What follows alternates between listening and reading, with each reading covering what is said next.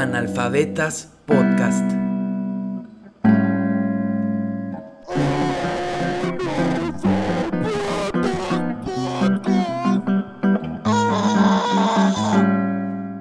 Y bienvenidos al episodio número 48 con El Astro de la Rumba aquí con su podcast donde invitamos a la bandita local para que hable de sus proyectos, de sus ideas, de sus sentidos, etc, etc, etc. Y pues bueno, en, el última, en la última cobertura que hicimos, que fue en el THC número 33, hablamos con una banda y prometimos que íbamos a grabar un, episodio, ¿no? Y sí cumple. Analfabeta sí cumple. Aquí estamos con el astro de la rumba. Hello, hello. Muchas gracias. Muchas gracias, Sergio. Con, con, Luis, con Charlie y, y con Fer. Un Lolita Yala. ya se fue. ¿Y cómo están? ¿Qué onda? ¿Qué, qué, cuentan? Pues contentos porque somos fans de Analfabeta. Sobre todo yo me, me, declaro fan incondicional de tu podcast. Lo sigo. Me gusta estar enterado de lo que se está este, cocinando. cocinando y emergiendo a, a, nivel artístico y te topas con pues hay eh, invitados muy muy creativos, ¿no? Muy, mucho, mucho y es muy disfrutable. Entonces, muy contento de estar aquí.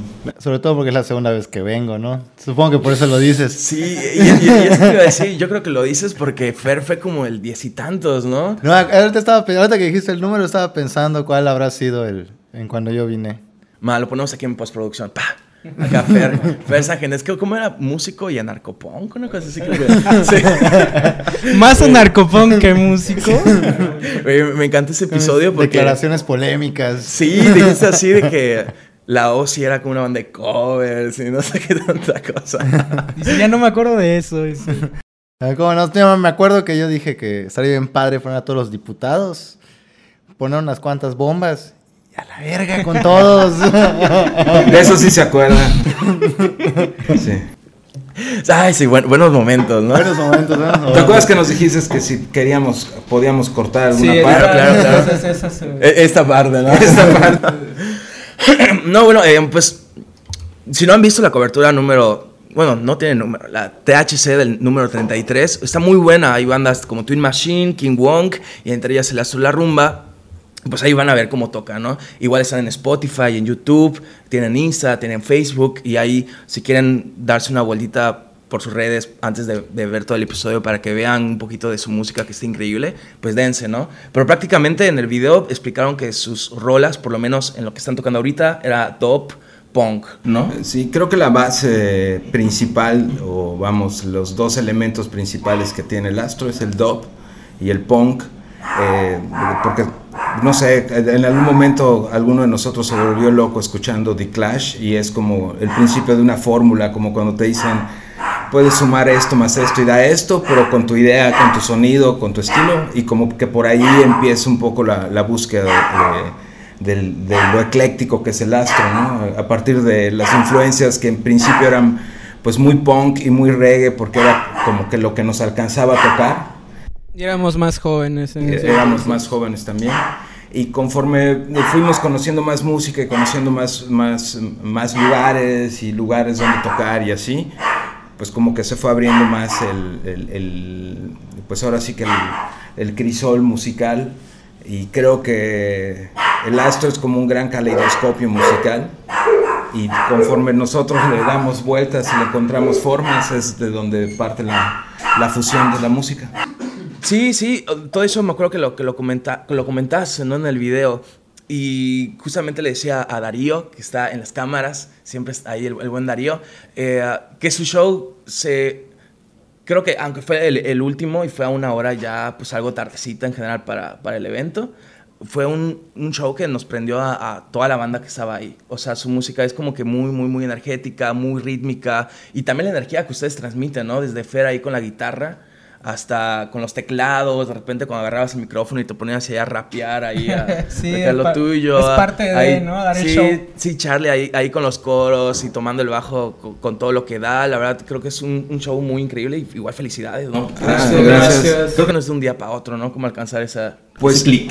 Eh, eh, creo que fue el, el, el, logro del, de la pandemia fue encontrar como esta fórmula de conformar eh, distintos elementos dentro de la banda que nos sirvieran para proyectar a la banda. Y en este caso fue pensar en un show al cual en principio su nombre es Astrorama, ¿no? Y primero escogimos las canciones que más nos gustaba tocar y las fuimos hilando.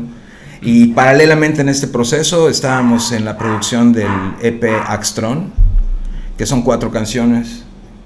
Entonces, eh, durante esta etapa de, eh, de, crear Axtron, producirlo, también estábamos produciendo Astrorama y Axtron poco a poco fue eh, entrando dentro del setlist. Entonces, lo que escuchaste esa noche es el astrorama ya tal cual como lo, el astrorama 1 porque tiene una segunda parte que pues normalmente no la tocamos en estos shows que son sets como de 45 55 minutos que es un set bastante largo para un lugar con 3 4 bandas en vivo pero cuando hay la oportunidad que pues, no dejen de pasar la oportunidad cuando vean ahí el nombre del astro en algún sobre todo en algún restaurante o bar que es donde nos compran normalmente el show completo que son dos sets pues ahí pueden eh, ver el Astrograma 1 y el Astrograma 2. Y en el Astrograma 1, viene contenido eh, este EP que lanzamos el año pasado, bueno, finales del año pasado, que se llama Axtron. Y es, y es último lanzamiento, ¿no? De hecho, ya, en la primera vez que grabamos esto, porque hubo, lo tuvimos que regrabar porque llegó Fe, pero así de que solo cinco minutos, ¿no? Que volvimos a tener que regrabar. Nos estás ya empezando a comentar, ¿no? ¿Cómo va? ¿De qué va el, sí, básicamente lo que hicimos fue... Eh, creo que siempre hemos tenido canciones desde que tocamos con Jacob y con Fer. Y como dijo Charlie, prácticamente canciones que nos gustan mucho, sentimos que a la gente igual les gusta, ¿no? Entonces esas canciones están incluidas en el set. Y lo que hicimos, obviamente en algún punto ya tener el Axtron grabado y cuando incluso antes de sacarlo ya estábamos tocando algunas canciones en vivo. Y prácticamente es eso. También como te comenté hace rato, lo que queremos hacer, que no habíamos hecho, antes nos, nos subíamos a tocar con ropa casual, ¿sabes? Entonces Básicamente, eh, siempre hemos traído ideas en los ensayos y una de las ideas era como que proyectar algo más y de ahí empezamos a usar los uniformes, que nos divierte mucho usarlos. Yo la verdad sí, sí entro en un eh, personaje cuando me lo pongo y pues lo disfrutamos mucho. Y ya de ahí empezamos a, hacer eh, como si tú fueses a, a, ver una obra de teatro, ¿no? Prácticamente nuestro set tiene partes donde podemos hablar, platicar con la gente, donde estar más concentrados, uniendo canciones, intros. Eh, yo uso muchos samplers, usamos muchos samplers de películas que nos gustan. Y como te mencionaba, básicamente la banda, eh, si algo me gusta mucho de la banda desde que entré es que usamos todo lo que es la cultura pop, ¿no? Todo lo que, no sé, cómics, películas, obviamente música y todas estas referencias que usamos para tanto para los samplers como para ideas y obviamente canciones, ¿no? Puedes escuchar canciones que tienen, no sé, un ejemplo, Katana Band, que es una canción funky que habla de una pandilla de japo-mexicanos y nosotros te vamos describiendo cual si fuese una película, como un guion, porque obviamente igual somos fans de Tarantino y eso, entonces como que es nuestra, es nuestro aporte para que igual, eh, hace rato mencionabas algo, hablábamos de la gente pagar cover para ir a los shows en Mérida, entonces también yo creo que así como hacer un cover, también pensar en darles algo y eso va a hacer que la gente diga, ah, ok, este show de, THC está padre, está, suena bien, está armado, no se atrasan tanto las bandas, tampoco son 6.000 bandas tocando que luego sí es un poco cansado, como esta vez fueron tres, y sí nos tocó cerrar el show, pero siempre nos gusta hacer esto, tocar y, y, ir a ensayar. O sea, realmente no generamos una ganancia por hacerlo, es algo de corazón yo creo que es la mejor forma de, de, proyectarlo, ¿no? Prácticamente. No, no, sí, sí. Igual pues van a ver aquí videitos, ¿no? De, de ese día aquí en pausa.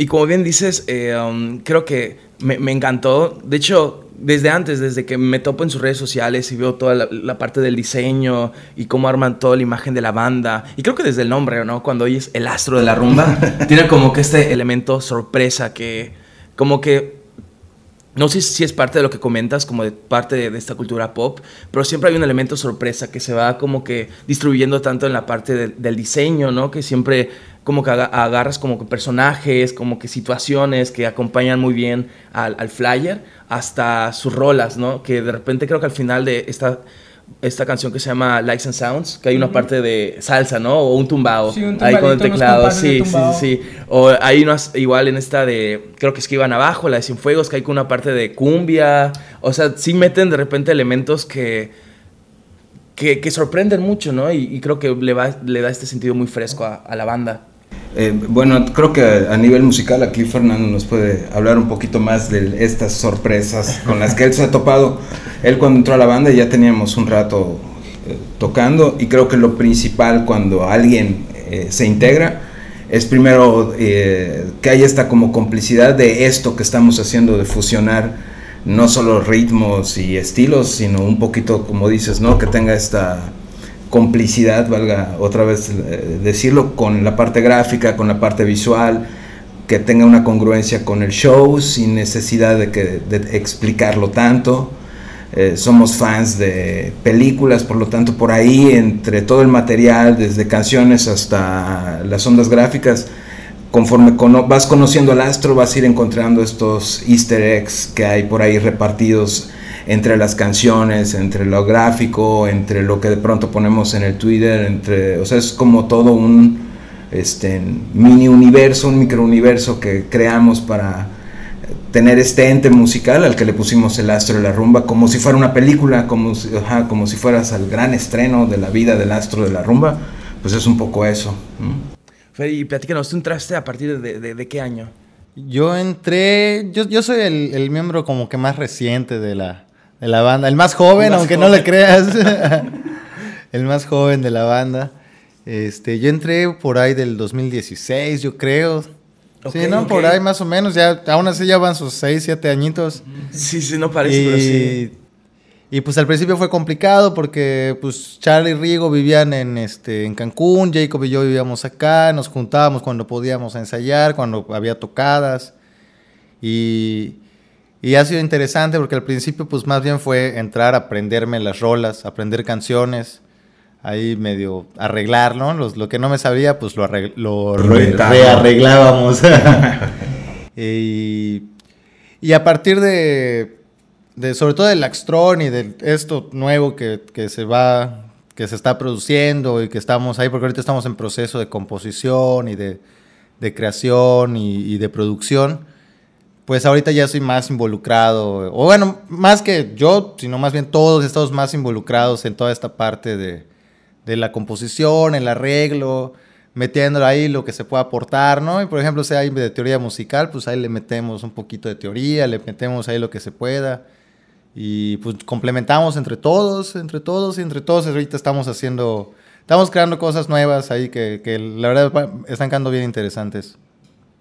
El, el, o sea, creo que el proceso creativo igual fue cambiando y de ser una banda que eh, tenía a lo mejor nada más como un compositor que llevaba la idea, ahorita ya es como el que traga la idea que, que se sienta a ver cómo la vamos a despedazar entre todos. Que se prepare para que ver se prepara para ver cómo y a veces no, no cómo, no va, cómo no va a ser cómo no, es su, cómo no va a ser su canción.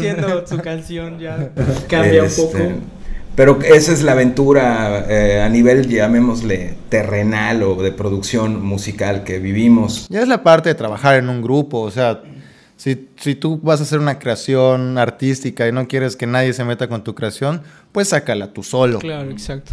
Así de sencillo, ¿no? Si aquí estamos en equipo, pues somos cuatro, que ahorita no está aquí Jacob, ¿no? Pero y somos cuatro cabezas y cuatro mentes y cuatro, cuatro, cuatro, formas de componer y cuatro, cuatro creatividades distintas. Que el chiste es como amalgamar todo eso. Exactamente, sí. De acuerdo. Y de hecho, hablando de la cuarta cabeza que falta acá, que es Jacob, ¿no? Que Jacob es el, es el baterista. Exactamente, es este... O sea, em, creo que ahorita Eh, los cuatro somos, o sea, somos bien distintos cada uno de otro, ¿no? No solo en edades, en gustos, en maneras de ser. Y como dice Fernando, cada quien aporta un elemento importante, además del musical. Creo que todos eh, nos hemos encontrado por, por, medio de la música y todos nos emocionamos de ver cómo toca el otro compañero y eso es creo que lo que tú ves en vivo. ¿no? O sea, la energía que, que desprendemos es porque procuramos que en el ensayo este, en esto que estoy haciendo en el bajo le sorprenda a Rigo, le sorprenda a Fernando, les haga sentir, les haga, o sea, que al final de la producción este, el, el, diagnóstico final de, de, esto ellos lo den ¿no? digan, oye, la línea del bajo estuvo bien, el coro estuvo bien, eh, y al mismo tiempo estar abiertos a escucharnos. Creo que eso nos ha tomado un poco de trabajo como en cualquier este, ensamble musical o, de, o creativo el, aprender a escucharnos. Todavía estamos en un proceso de, trabajar eso, pero hemos descubierto que para la organización, para la creatividad y para, el, para que fluya todo es así como básico el escucharnos, el, eh, un poco el callarnos la boca, escucharnos, esperar a que pase un... O sea, dejar que se asienten las cosas. Aprender a ceder, ¿no? Aprender a ceder. Este, o sea, creo que esa es la parte que, que, que también nos emociona de estar, ¿no? Y obviamente, pues como buenos geeks que somos, pues le damos también esta parte mitológica al astro, ¿no? A este manto que seguimos, que pensamos o que, queremos creer que nosotros tomamos ahorita. Somos los cuatro músicos que hemos tomado este manto del astro de la rumba. Pero creemos que esto es algo que los músicos vienen haciendo milenariamente a través del tiempo, de contar historias y de, y de expresarse y de dejar canciones para que la gente las haga suyas y nosotros queremos eso, en, eh, ser parte de eso en nuestras vidas y, y el astro, la rumba es ese pretexto. Entonces como que mitológicamente es algo que nosotros sentimos que antes de nosotros hubieron otros cuatro este, músicos o más músicos que se juntaban a invocar, en este caso la música, y nosotros le hemos puesto nada más el nombre de, a este ente del astro de la rumba. No, no, está súper, súper increíble esa idea. Y, que, lo que dices de que crean un mundo, creo que va muy bien, porque sus letras no son repetitivas o no se tratan siempre de lo mismo, sino que como cuentan historias o incluso hasta son temas diferentes desde distintos como que perspectivas. Por ejemplo, este Lights and Sounds entiendo que es una canción de, amor, ¿no? Pues es... por allá de... Es, pues es chistoso la historia de Lights and Sound, ¿no? Es, este... Eh, Rigo me mandó la melodía ¿no? En un, en un mensaje por teléfono. En, este, un WhatsApp? sí, en un WhatsApp. Sí. en, en, este, en este proceso de, de abrirse y, y, encontrar nuevas formas de composición, normalmente la composición provenía de alguna idea que yo traía al ensayo en la guitarra, ya con más o menos un texto, una letra o una idea ya preconcebida. Ok, ok. Y de ahí la íbamos desarrollando, pero de un tiempo a la fecha la integración ha sido pues mágica y fabulosa, aunque suene cursi, creo que así ha sido. Este, de que todos empiezan a aportar desde, ahora sí que desde su trinchera, ¿no? Y en este caso, Rigo desde hace mucho tiempo me decía, quiero componer, quiero hacer algo, quiero que no sé qué, que, o sea, porque, pues claro, estás trabajando con un grupo de creativos y eso lo único que implica es que te empiezan a, a incitar a tener ideas no es así como el trabajo de que, ah, trae la idea y yo la trabajo, ¿no? Como que esto mismo anima a todo el grupo a yo traigo mi idea, yo desarrollo mi idea desde mi trinchera. Entonces Rigo me acuerdo que me mandó la, la melodía y este y sí, la intención era hacer una balada reggae que ah, el tema terminó siendo, o la idea de la letra terminó siendo este momento fugaz que hay cuando tocamos, ¿no? A veces tocas en algún lugar como el del viernes pasado y ves a gente nueva, gente que se acerca a decirte disfruté, o gente que viste bailando, o gente que conociste previamente y no te vio tocar y se fue, pero es un momento fugaz en el tiempo en el que te tienes que presentar y al mismo tiempo despedir. despedir. De esos, esos lugares donde vas, tocas, te va bien y no te quieres quitar, ¿sabes? Porque hiciste buenos lazos con mucha gente. Pero sí creo que básicamente esa canción nació en pandemia y ahorita te quiero comentar todo ese proceso que fue muy padre. Todo esto nació porque eh, básicamente yo tenía ganas de hacer una canción muy comercial y últimamente yo he estado muy clavado en, en hacer música que la gente cante, ¿sabes? Yo no escribo, Pero lo que hice fue con Fer, con ayuda de Fer, que es el único que tiene la escuela de música. eh, los tres restantes no, Licenciado. pero... Ah, eh, pero ellos traen toda la experiencia. en esa parte. Nosotros somos los verdaderos Y analfabetas. lo que hicimos prácticamente fue eso, que yo le mandé a Charlie eh, prácticamente la canción, yo le grabé la batería, el bajo, creo que Fer le metió una guitarra, me ayudó con la armonía y le dije a Charlie, te voy a mandar eh, la línea de voz principal, pero tarareada, ¿sabes? O sea, lo- y esto lo he visto de artistas, ¿no? Aprendí igual eh, y estoy tomando mucho eso como ejercicio de que si tengo una idea, eh, la trato de aterrizar y no importa que, que no tenga una letra en concreto. Básicamente lo que yo hago es, ¿cómo me imagino un coro, por decir, ¿no? Por ejemplo, tú como, como escucha eh, de música, ¿no? Que consumes música. Me imagino que hay ciertas bandas, ciertos artistas que dices, oh, qué buena, qué buena frase, ¿no? O a veces ni siquiera la frase, es la melodía que te hace cantar cuando vas a ver una banda en vivo. Entonces, prácticamente fue eso, ¿no? Como decir, me voy por el lado que la gente cante el coro y pues eso, la verdad creo que sí ha sido una canción que, que pues le está yendo bien, ¿no? Porque como es suavecita, rica reggae y tiene esos cortecitos de tumbados de salsa, como diciendo, hey, también nos gusta Héctor Lavoe, nos gusta Blades, ¿sabes? Es como, como dijo Charlie, los easter eggs ahí están guardados y como vestirse, ¿no?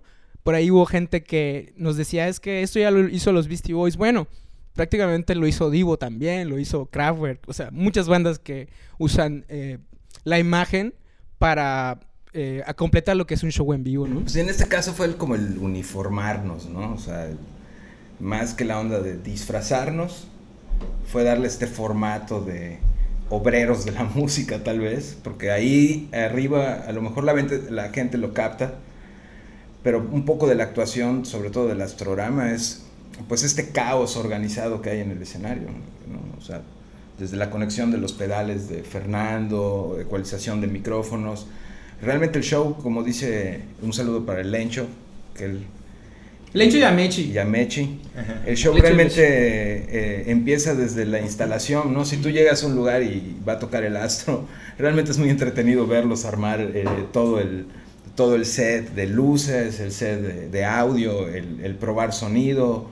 O sea, desde ahí empieza nuestro, nuestro viaje musical, ¿no? O sea, entonces es un, eh, es un poco la esencia de trasladarlo en vivo, trasladarlo en el formato de las plataformas y hacer este microcosmos de cosas del astro de la rumba y que y bueno y que la gente sepa que, que en realidad el astro de la rumba es un ente.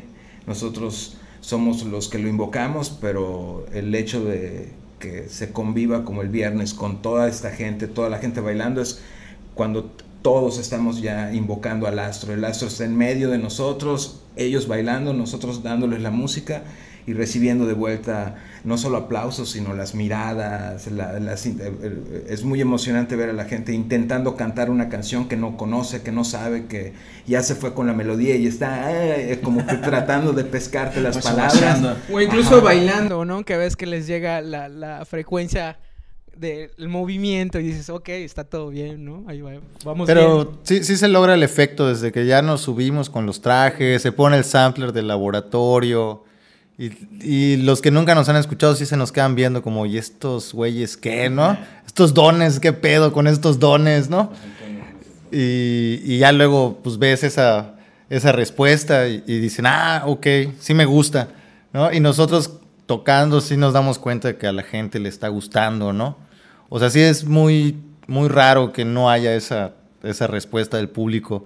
Y todo tiene que ver desde el simple hecho de ponernos los trajes, conectar todas las máquinas. Este... Es como que veas la intro de Massinger Z, ¿no? Todo así más o menos. Sí, sí, sí. Bueno, así nos sentimos. O sea, así nos sentimos, sí, sí, sí. No, no, no. No, y, y concuerdo completamente con lo que dicen. Y sobre todo lo que mencionaste ahorita de que nada más te mueves con la música, no te sale la letra ni nada, pero sigues las Claro, canciones, pasa, sí. pasa. Por eso vayan a todos los shows para que se aprendan las rolas. Y escuchen las canciones en Spotify, en sus Sí, plataformas sí, sí. digitales preferidas. Igual tienen, tienen merch, ¿no? O sea, pueden... Sí, sí, sí. Ahorita estamos manejando un Astro Kit de colección. No lo tenemos como que ahorita a la venta en... Bueno, no ha habido eh, muchos eventos, ¿no? Pero basta con que nos contacten al, al- ahí a cualquiera de las plataformas y nos pidan el AstroKit. El AstroKit incluye pues una serie de stickers, incluye, bueno, ahorita vamos a estar, vamos a lanzar en versión física artesanal el Axtron y un nuevo sencillo que sale el siguiente mes, como a finales del siguiente mes, sale un nuevo sencillo. Los vamos a tener disponibles en versión física, este, para que la gente pueda tenerlos en su casita y verlos. Pero también obviamente van a estar en las plataformas para que no haya pretexto de dónde escucharlos. ¿no? Em, entonces, si la gente se quiere llevar ahorita el AstroKit, pues basta con escribirnos, decirnos quiero el AstroKit y nosotros le preparamos el AstroKit con una que incluye una camiseta, un disco físico. Si tiene alguna petición especial, tiene un costo extra, pero se le puede casi casi fabricar cualquier canción que necesite, ¿no? O sea, ¿sabes qué? Me gustó Katana Band, quiero el disco físico de Katana o un póster, o quiero un póster de Katana Band, o quiero un póster del THC, o lo que sea nos ponemos poner de acuerdo, hay suficiente material. Así como en los puestos piratas, te arman tu, MP3, tu disco de MP3. Exacto. Tu USB, ¿no? O si quieren también podemos ir de trío a tocar para sus novias, novios, lo que sea. Se acerca el 14 de, febrero, ¿eh? Sí, de que este episodio sale... con una lana, ¿no? De por medio. Este, el, el, el episodio sale el domingo, no sé qué día cae, domingo es 11, 12, ¿no? 12, todavía tienen chance para contratar a Lastro La Rumba para sus serenatas, sus... Serenatas, para la celebración del Super O divorcios también puede ser. Debe ser muy divertido, ¿no? Lastro La Rumba tocando para divorcios. Peleándose, ¿no? Así, toca, toca más punk. Sí. Ya hemos tocado para los de nosotros. O sea, sí, se pone muy divertido. Oigan, y les quería preguntar, creo que eh, todos ustedes tienen una larga trayectoria, ¿no? mucha experiencia en esto de la música. ¿Y en qué sienten que se diferencia el, el Astro La Rumba? Como con sus otros proyectos, con sus otras bandas. ¿Cómo, cómo sienten tocar ahorita, ahorita en, em, bueno, este proyecto? Eh, eh, bueno, pues no, realmente no, yo no me fijo tanto. Sí, últimamente he estado saliendo a ver shows locales y pues somos, bueno, yo tengo 43 años ya y obviamente me tocó vivir en Mérida a los de que estuve aquí viviendo iba a los shows de los 15 años de edad y íbamos, no sé, a ver a bandas de punk, trash metal, que era lo que había en ese entonces, y empezaron a ver otros bandas, no sé, ska, y empezó a ver otro tipo de, de que no era precisamente rock duro, como decimos, ¿no? Y, y sí ha crecido mucho la escena, obviamente. Eh, Mérida siempre ha sido un lugar de, de mucho arte, mucha cultura y, está padre ver eh, todo esto que hay. Sobre todo, por ejemplo, ahorita que, no sé, puedes encontrar bandas de, que está de moda el indie, ¿no? no sé, antes era grunge, en un momento fue metal, ahora es indie. Y pues está padre ver las nuevas generaciones que están haciendo música. Realmente yo no, sí pienso que eh, lo que nosotros hacemos, sí es como único a tal grado que realmente nuestro target de gente, nuestro fanbase son gente como que le tiene que gustar eh, un poco de todo, ¿sabes? O sea, un, fan de ska le va a gustar dos, tres canciones. Pero sí hemos detectado gente que nos sigue desde hace mucho que precisamente le gusta que rompamos esquemas y digamos, ahora vamos a tocar una cumbia, ahora vamos a tocar una canción más espacial, ¿sabes? Es básicamente lo que hacemos y pienso que es como único, pero tampoco es algo que nosotros inventamos, ¿no? No, no, sí, y, creo que me atrevería a decir, bueno, creo que ya no estoy en la generación tan joven, joven, joven. no, pero estás bien morro, güey. Estás bebo. Sí, es que sí me ha pasado ya ir a eventos y ver generaciones más jóvenes que yo. Pero supongo que es, es normal, ¿no?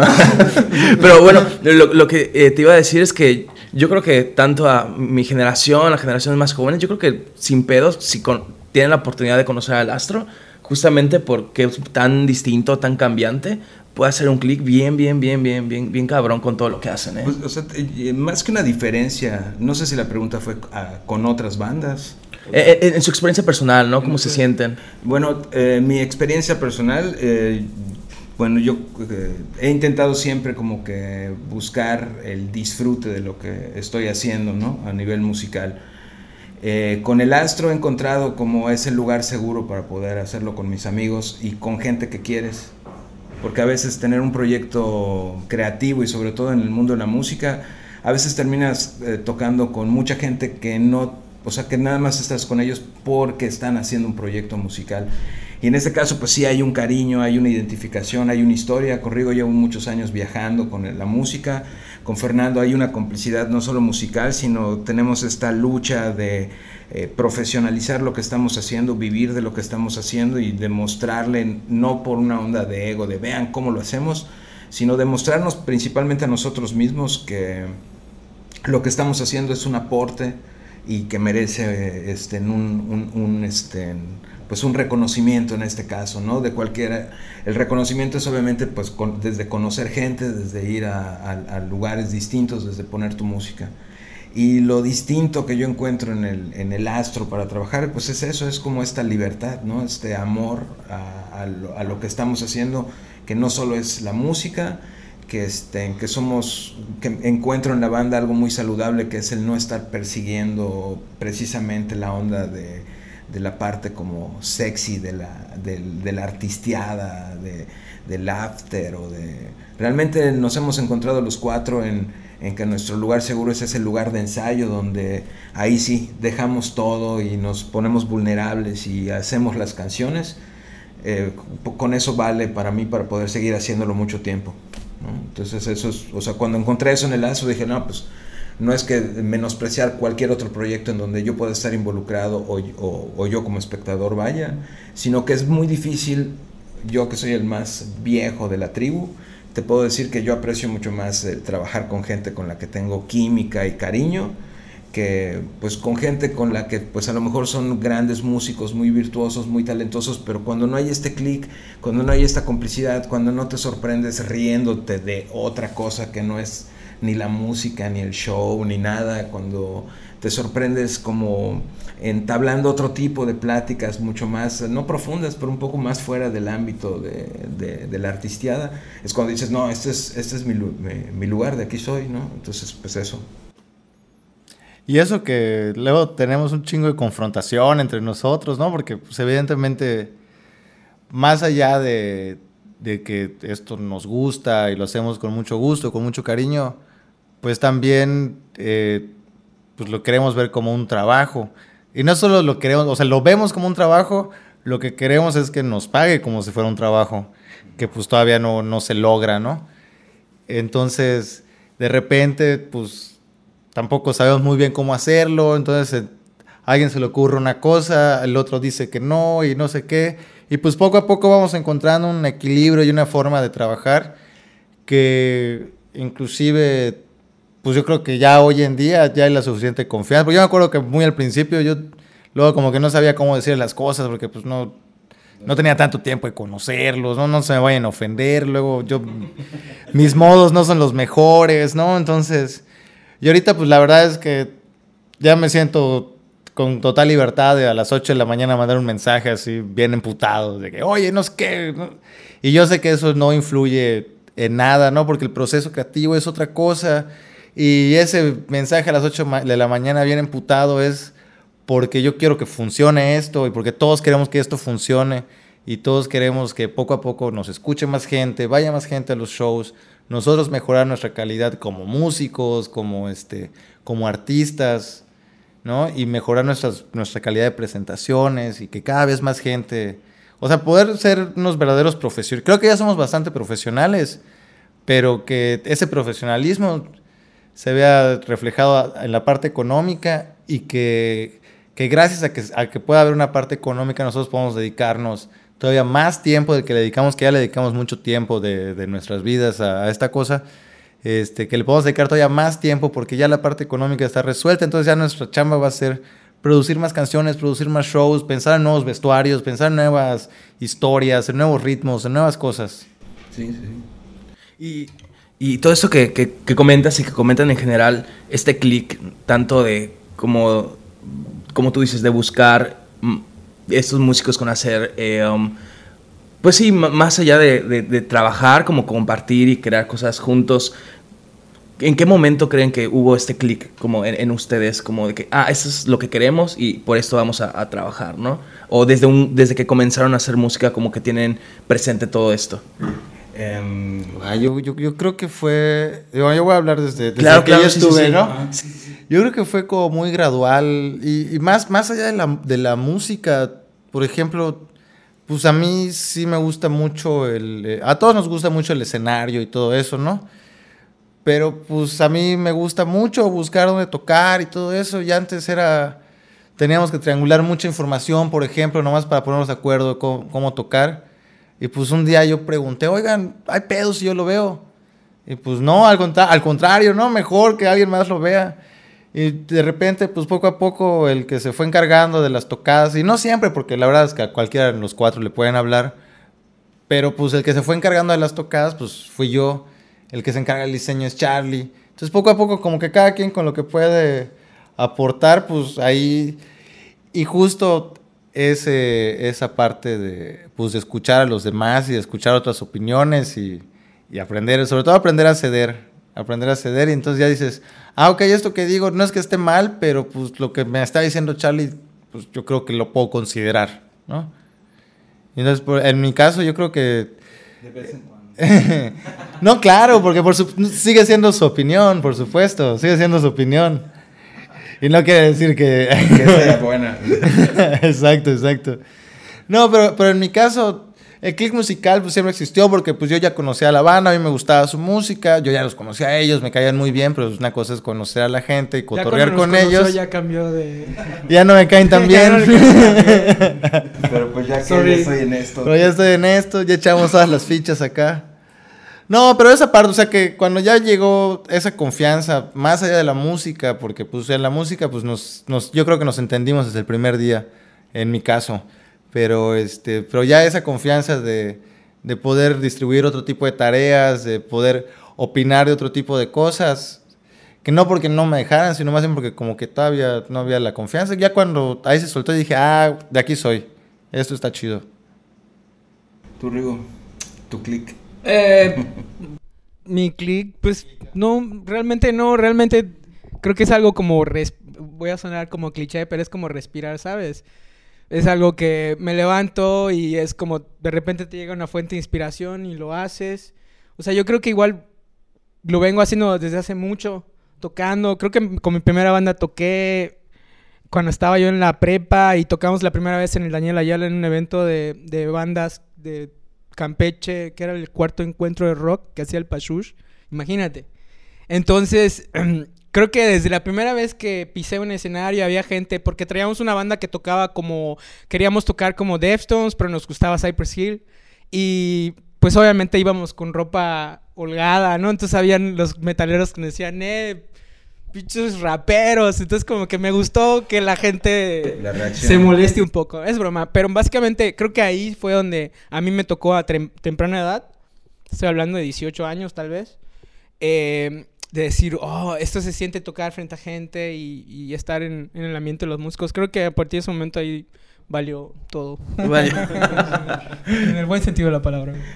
no sé, yo creo que el, el, el clic así, el, el, que terminó de, de amarrar todo fue cuando descubrí que tenía que disfrutar esto que estoy haciendo porque muchas veces te pierdes en el tratar de que todo salga bien y que todo esté bien y que todo funcione y de que todo fluya y de que la banda toque en todos lados y después se convierte en que no solo toque en todos lados, sino que hablen bien de la banda y de que...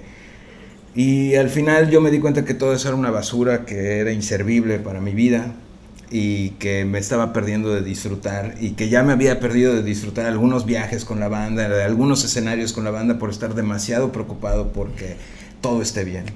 Entonces el clic para mí fue, a lo mejor tuvieron que pasar muchos años. No es que en toda esta vida estuve sufriéndolo, ¿no?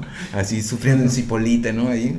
No, pero este, pero tuve que aprender a disfrutarlo, ¿no? O sea, al ser el más, eh, pues viejo del, proyecto desde, desde, siempre, pues como que tuve ciertas responsabilidades y ciertos, este, deberes para con la banda desde el principio del proyecto conforme fue pasando el tiempo y conforme se fueron deslindando, responsabilidades y me di cuenta que lo que me mantenía aquí era por el hecho de hacer canciones, porque he trabajado de todo para poder mantener esto de hacer canciones. Entonces, eh, eh, en mi vida el indicativo era, güey, has hecho de todo por seguir haciendo canciones.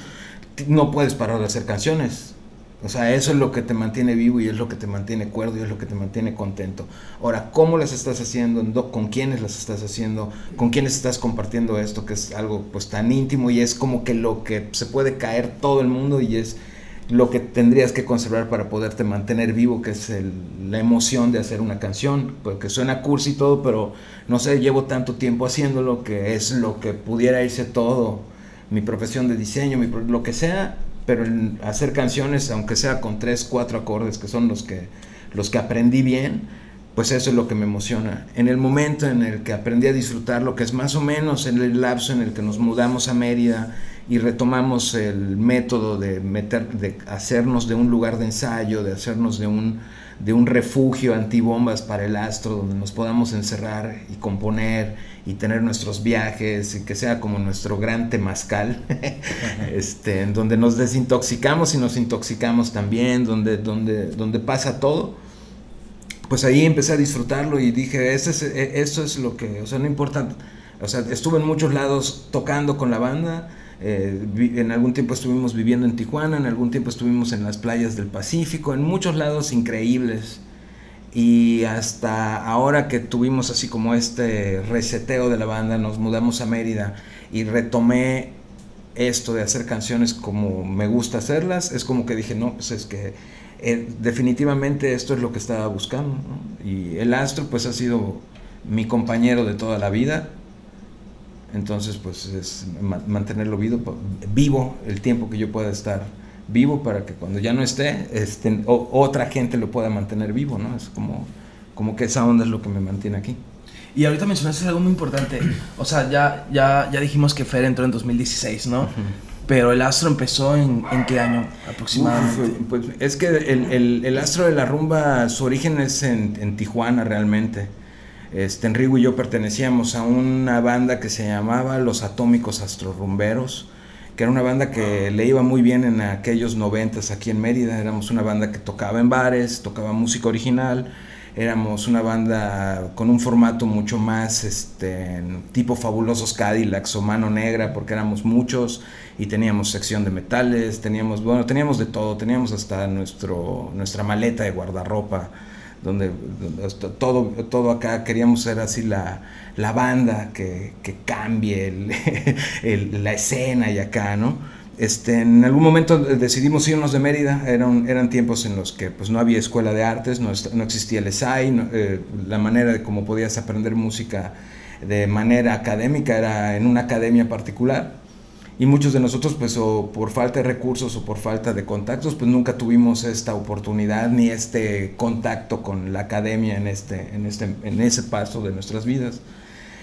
Pero la vida nos hizo irnos de Mérida con esta banda nos hizo pues aporrearnos con esta banda fuera de Mérida en el DF aprender del oficio eh, creo que ahí fue donde la banda se desbanda y los que nos quedamos haciendo músicas fuimos los que nos enamoramos del oficio, de la música, de, que implica desde llegar temprano, de hacer una buena prueba de sonido, de saber relacionarte con el promotor, con el dueño del bar, saber pedir fechas, saber llegar a algún lugar a pedir espacio, saber sufrir de no tener dinero y al día siguiente tener que viajar a otro lado para poder sacar ese, o sea, vivir lo que es el oficio de la música creo que eso nos hizo, este, nos fortaleció, y, pero eso fueron muchos años atrás, o sea, llegamos a Tijuana, en Tijuana ya con la banda pues desbaratada, los pocos que llegamos a Tijuana nos mezclamos con músicos de Tijuana, eh, ya habíamos enterrado el proyecto prácticamente, el proyecto de los atómicos astrorumberos estaba ya así como súper enterrado, ahí en Tijuana prácticamente cavamos así el, el hoyo y dijimos, ahí te ves,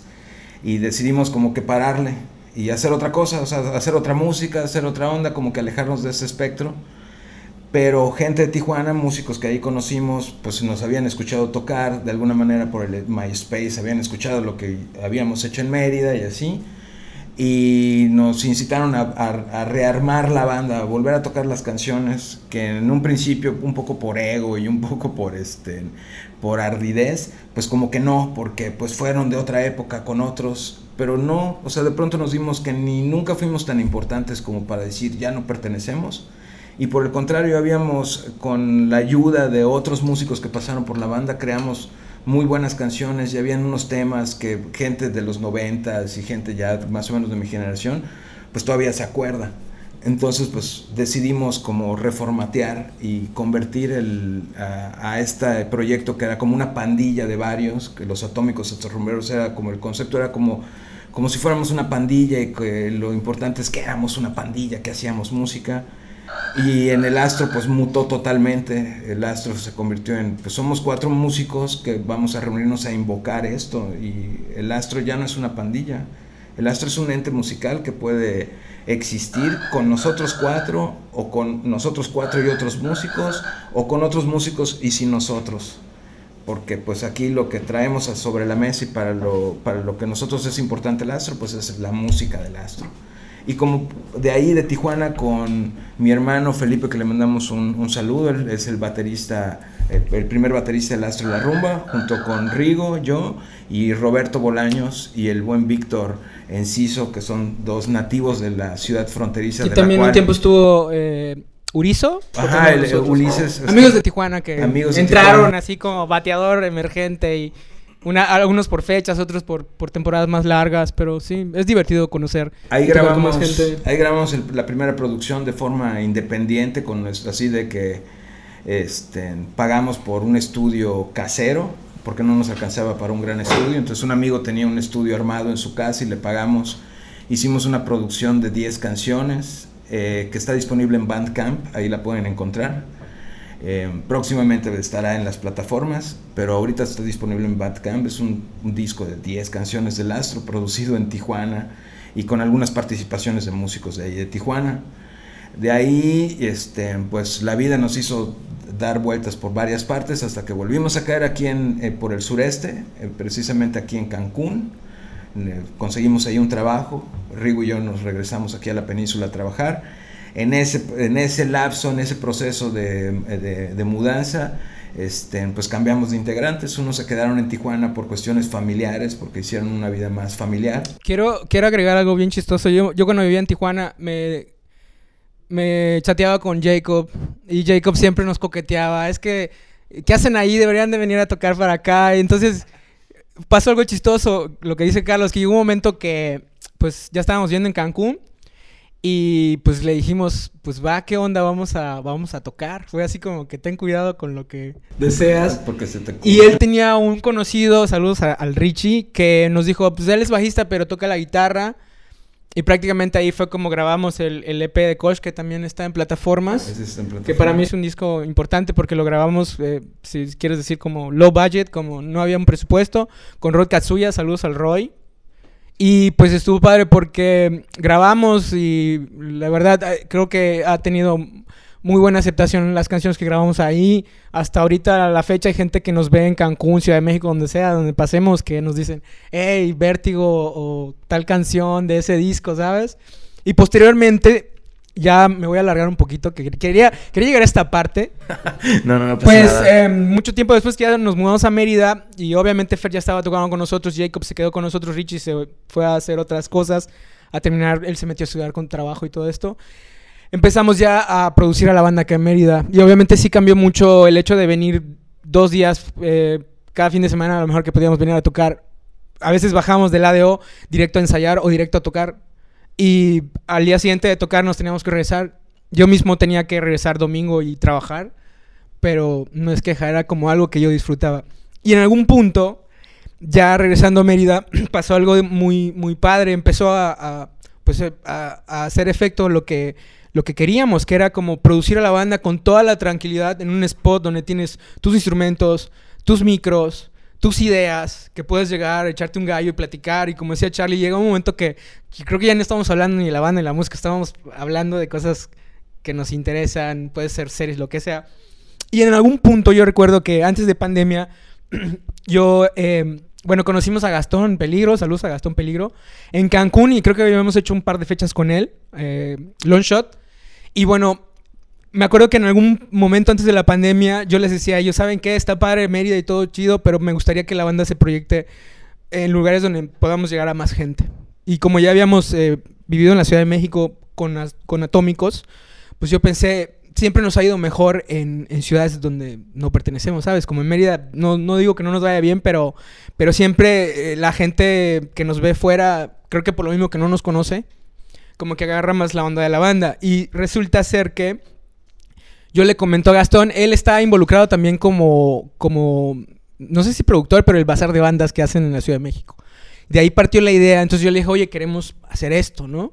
Y resulta ser que él me dijo, ok, yo les busco un espacio, vengan, pero esas, esa, antes de la pandemia, el último bazar de bandas lo iban a hacer ya no en, creo que son dos fechas en la Casa del Gringo. Ya iba a ser un tour de dos semanas y él nos propuso hacer cinco fechas. Entonces yo me viro y le digo a los chicos, ¿qué onda? Vamos a hacer esto, ¿no? Obviamente íbamos a arreglar cómo llegar, porque obviamente Gastón me habló, me dijo, mira, pues obviamente se les va a pagar y esto, pero, pero sí pensamos, ok, ese es el momento que hay que ir para exponerse a más gente. Pasa la pandemia y resulta que se cae todo, ¿no? Entonces recuerdo que ya estando en pandemia, un día en la mañana yo llego al trabajo y me marca Gastón yo me imagino que muchos pasamos igual por eso en pandemia. Yo me imaginé a Gastón así de que, ok, ya no tengo esto, no hago lo otro. Y en, en, la búsqueda de hacer algo, me marca y me dice, oye, vamos a hacer un EP. De hecho, esto nunca lo hemos platicado como eh, en algún podcast. De hecho, primera vez que vimos un podcast. Pero lo quería tocar porque sí fue un proceso. Entonces pasaron muchas cosas. Y yo le dije, ok, va, me late. Y básicamente él me dijo quiero hacer, como él ya era fan de, él conocía Atómicos, pero ya era más fan de la Astro Rumba porque pues cuando vivíamos en Cancún tocábamos mucho en Cancún y él nos vio ahí. Se volvió fan de la banda y aparte que somos muy buenos amigos todos de Gastón, pues él nos dijo, vamos a hacer esto, quiero hacer un EP con ustedes que tenga un sonido noventero. Y quiero que suene a bandas como, no sé, Mano Negra, Todos sus muertos. Ese sonido que tenía Atómico, ¿sabes? Pero que de cierta forma, en esencia, nosotros lo seguimos haciendo porque pues, es la música que nos tocó resulta ser que, pues va, empezamos a hacer los preparativos e incluso la idea era montar las canciones, ir a grabar ahí y aprovechar para, pues, regresar al bazar de bandas que pues, supuestamente estaba pospuesto, ¿no? Por la pandemia. Resulta ser que la verdad sí fue, yo dije, ok, llegué, les dije a los chicos, de ahí salió eh, la idea de hacerla ahí. Pensamos que prácticamente es una canción inédita del, del Axtron EP, que hicimos cuatro canciones, de las cuales Mentiras es una canción de la época de Atómicos, pero la, formateamos y sí le hicimos como su arreglo, por decir. Esquiva Navaja, que también una canción vieja, y Caminos en Fuegos, que también una... Y obviamente yo escogí esas canciones, me tomé la libertad de, hacerlo porque prácticamente Gastón me dijo, oye, quiero esto y esto, y le dije, en mi mente decía, ok, yo tengo es, esa, ese tipo de canciones para sonarlas, y yo prácticamente me imaginé cómo hacer la colaboración con él, incluso empezamos a trabajar eh, mandándole, oye, ya tenemos las maquetas, eh, nos metimos a grabar a Sureste Records, saludos a la gente de Sureste Records aquí en Mérida.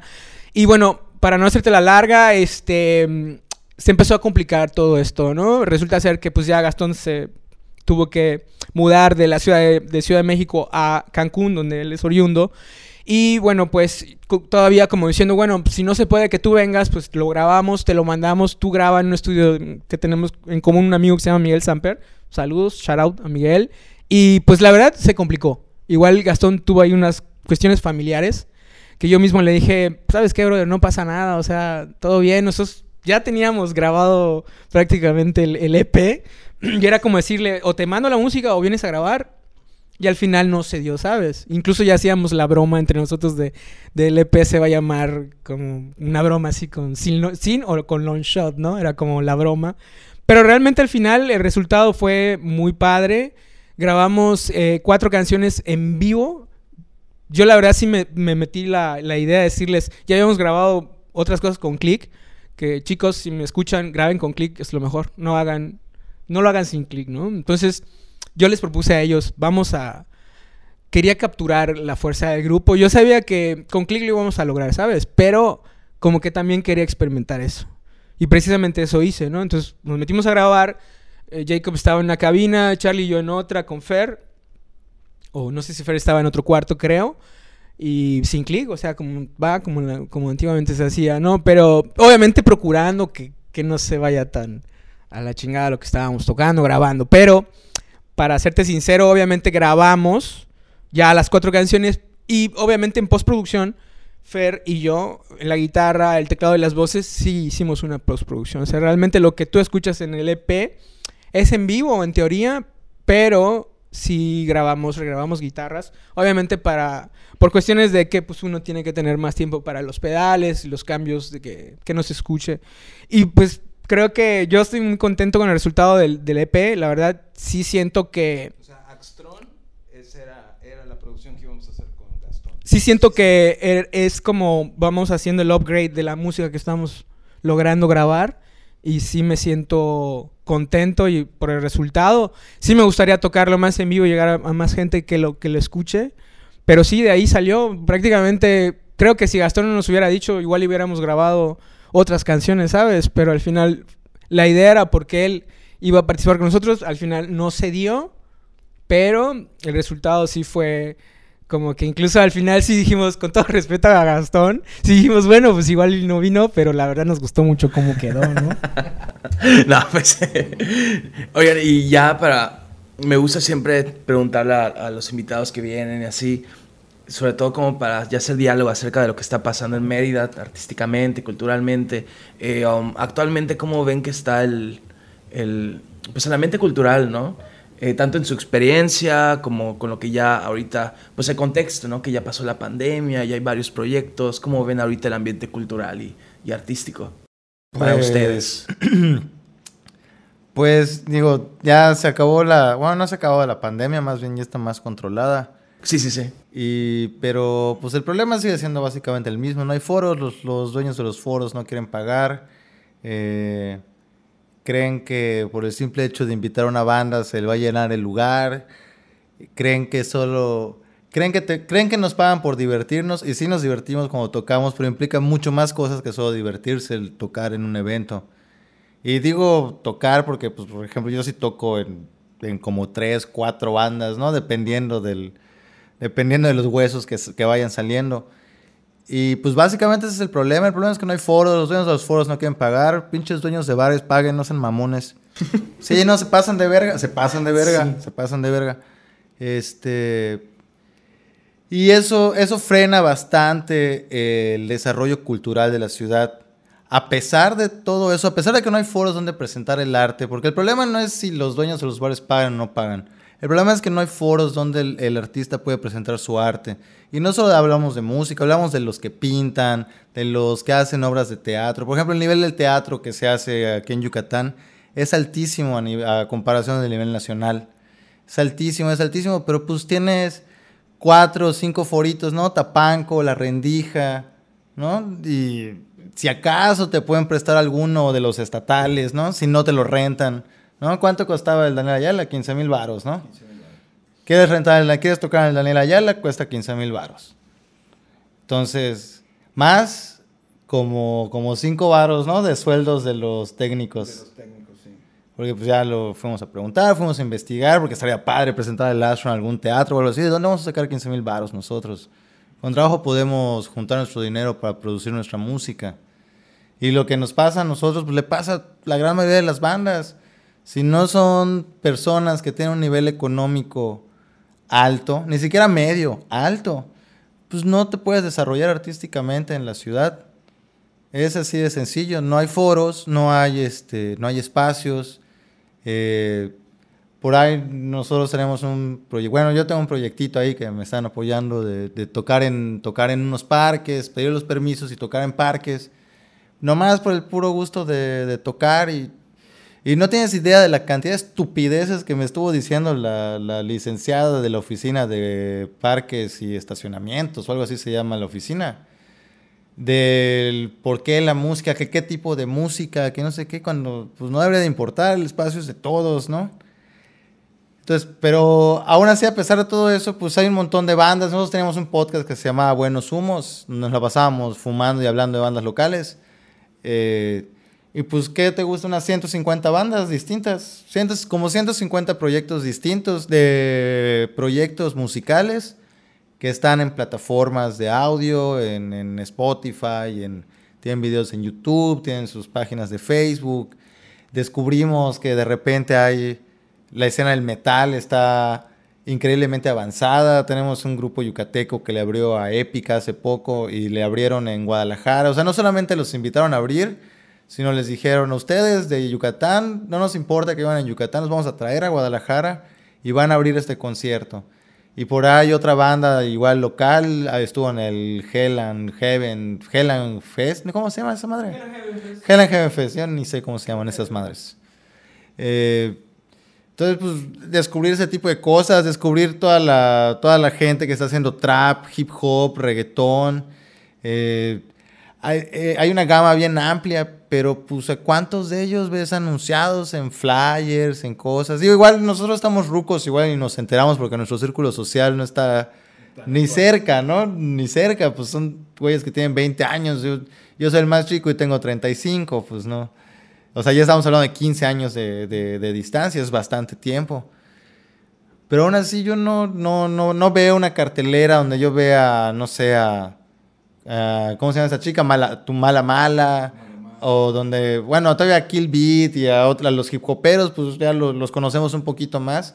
Pero todos estos rockeros, este, pues no, no, no hay. El Frank Stevens, el o sea, hay como varios proyectos que incluso han pasado acá por el podcast, que si no es por el podcast, nosotros que además de músicos consumimos música, este, pues no nos enteramos. Nuestro amigo este, Luis Tuno, Sauce Llorón, Sauce Llorón. que el güey se va a Aguascalientes a tocar porque aquí no tiene fechas.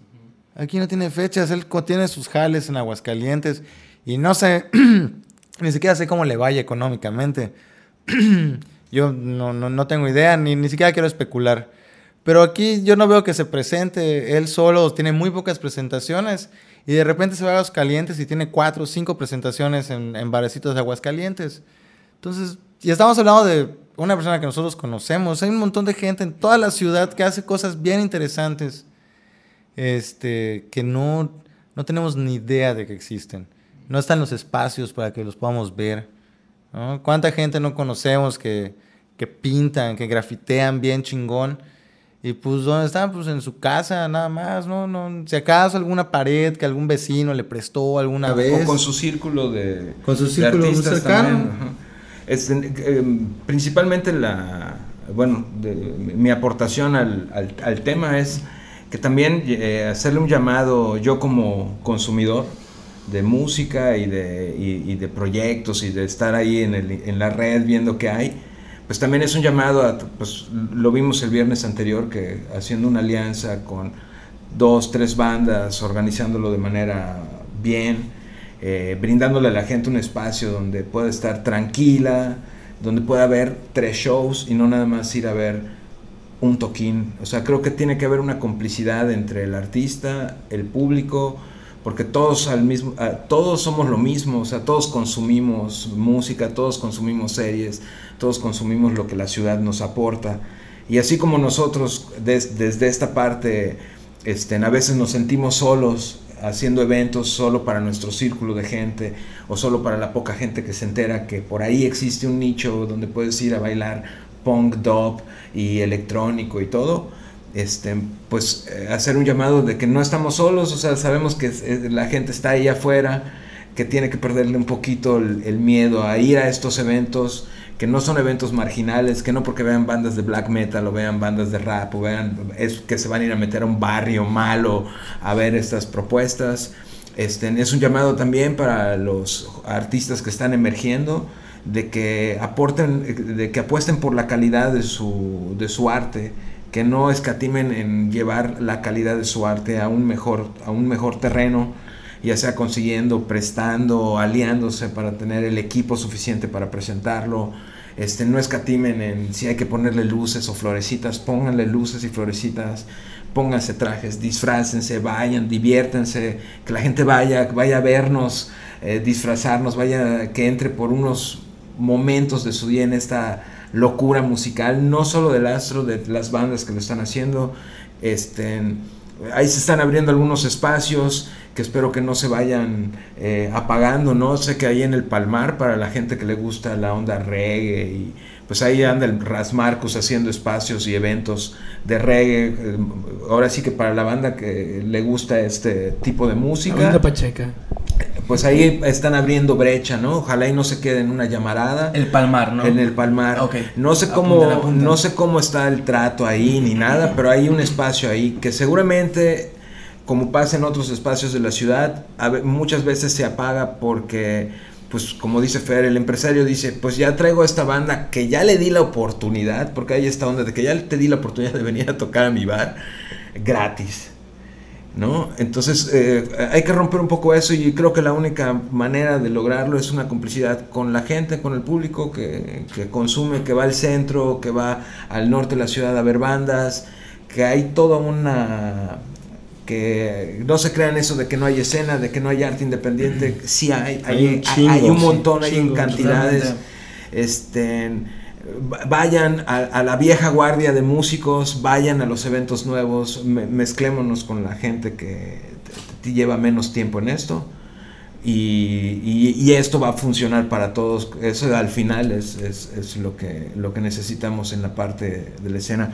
De resto no me queda nada más que decir, porque Fernando ha descrito realmente cómo está la, la, situación, ¿no? O sea, si eres un preparatoriano, pues está todo dar porque todavía seguramente tus gastos eh, están eh, a cargo todavía de, que vives en tu casa y todo.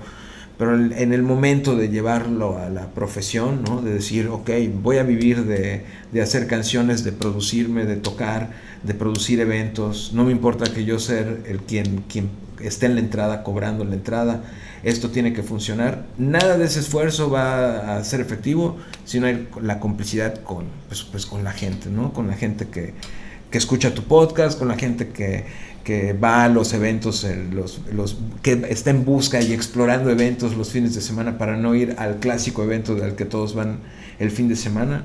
Creo que hay que abrirse un poquito más. Y ahí están, estar pendientes de las redes de todos. Ya suena cliché y suena de que checa mis redes y mis plataformas. Pero es la manera ahorita de encontrarse con, con, la banda y con la gente. Así que sí, chequen no solo del astro, sino de todo lo que involucra. Consuman, consuman, todo. Consuman. Sí, sí. Es bueno apoyar siempre. Sí, y yo admiro mucho, por ejemplo, los esfuerzos de, del THC, la bandita del sureste que hace sus propios eventos, eh, um, incluso, como has dicho, ha venido Frank Stevens, ¿no? Nan Forsan, que hacen sus propios eventos, o sea, ellos se mueven al lugar y hasta cobran un cover, ¿no? Que pues funciona, ¿no? Para ellos ahorita y pues se está moviendo todavía y van a estar haciendo más cosas. Está muy, muy, muy chido. Y así como dijo Charlie, pues sigan las redes sociales de todas las bandas. Y, hay varios ya, creo que portales. O sea, está, están alfabetas de que promoción. pero no sé, igual esta sensorial media que se dedica igual a principalmente de música alternativa. Eh, um, Igual están como estos espacios, como centros culturales, como Sempere, que es un café que hace muchos eventos chidos de presentaciones de libros, de independientes, esto de buena vibra, ¿no? Como que...